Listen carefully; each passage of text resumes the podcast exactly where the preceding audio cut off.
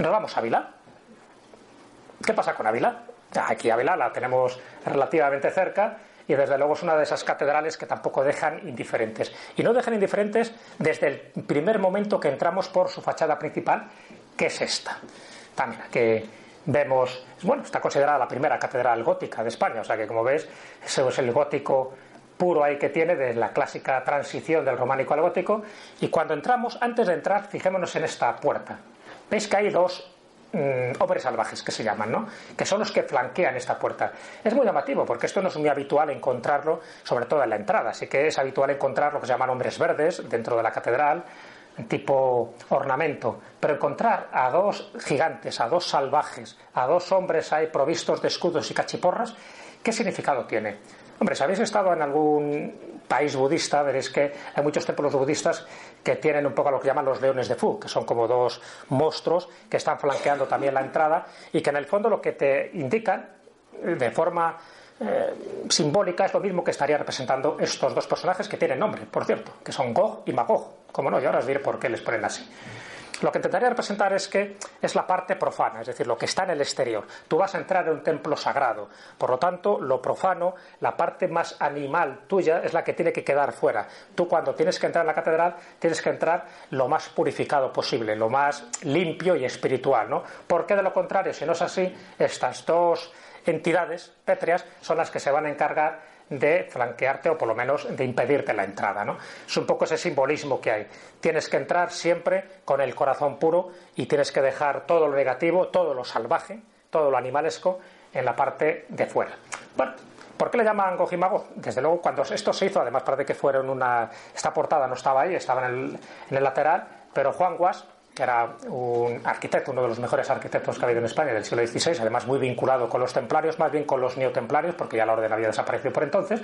Bueno, pues le dio por hacer esto. Él conocía mucho el simbolismo, tenía muchas claves esotéricas y todo lo que ha hecho Juan Guas, tanto en Toledo, que tiene varias construcciones en Toledo, como la que ha hecho en Ávila, es para tomarlo en cuenta, ¿no? El que se llamara Gog y Magog es posterior. Él nos los define así en 1541 cuando supuestamente hace esta entrada.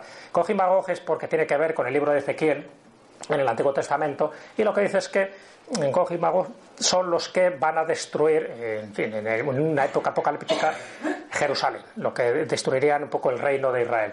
Por lo tanto, es un elemento muy apocalíptico y que parece que no encajaría en una catedral mm, gótica y cristiana, ¿no?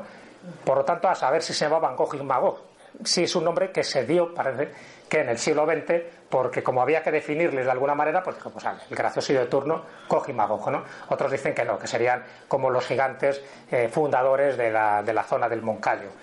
Pero lo de Magog queda muy bien, porque en el fondo lo apocalíptico quedaría fuera y lo espiritual quedaría dentro, con lo cual siempre una, una catedral se ven claramente los dos niveles. Por eso en las catedrales siempre hay que subir unos escalones. Es decir, siempre tienes que eh, subir hacia la parte más espiritual. Incluso todas las orientaciones que tienen las catedrales, en general todos los templos románicos y góticos, es de oeste a este. Es decir, tú entras por la puerta oeste, es decir, por la oscuridad, y hacia dónde vas? Pasa hacia el este, hacia el altar, donde está Cristo, donde está la Virgen, donde está el Santo. Es decir, pasa hacia la luz. Es decir, el simbolismo es clarísimo. Yo creo que es importante que se lo tengáis en cuenta.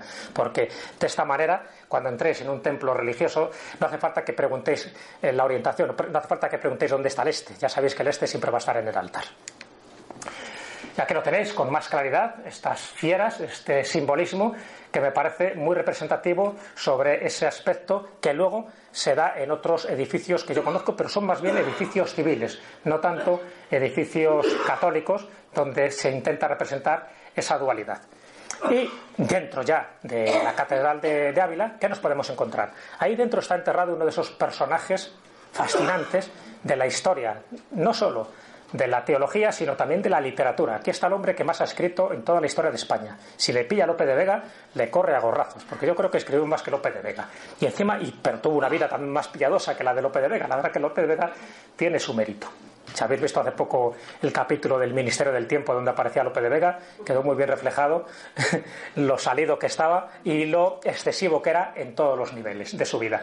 Bueno, pues aquí estamos hablando de, de Alonso Tostado, o Alonso de Madrigal, porque nació en Madrigal de las Altas Torres, en un pueblo de Ávila, y este hombre llegó a ser obispo de Ávila y está enterrado allí. Este es el sarcófago dedicado al tostado. Y tal fue su sabiduría, fue un personaje que él nace en el año 1400, muere en 1455, es decir, solo vive 55 años, pero acumuló prácticamente todos los conocimientos que había en su época. Estamos hablando de la época de Juan II, sabes que Juan II era el padre de Isabel la Católica, una época convulsa, me río yo de, de Juego de Tronos comparado con el siglo XV español, donde ahí había navajazos, envenenamientos, incestos, había por todo, todo. No hace falta irse a Juego de Tronos. Bueno, pues esa época vivió. Y este hombre realmente acumuló todo tipo de conocimientos, todos los que había, es decir, los, que uno podía detentar en aquella época, lo leyó todo y lo escribió todo. ¿no? Incluso el epitafio dice que escribió como tres pliegos cada día, por lo tanto, si le ponemos unos 50 años de escritura fecunda,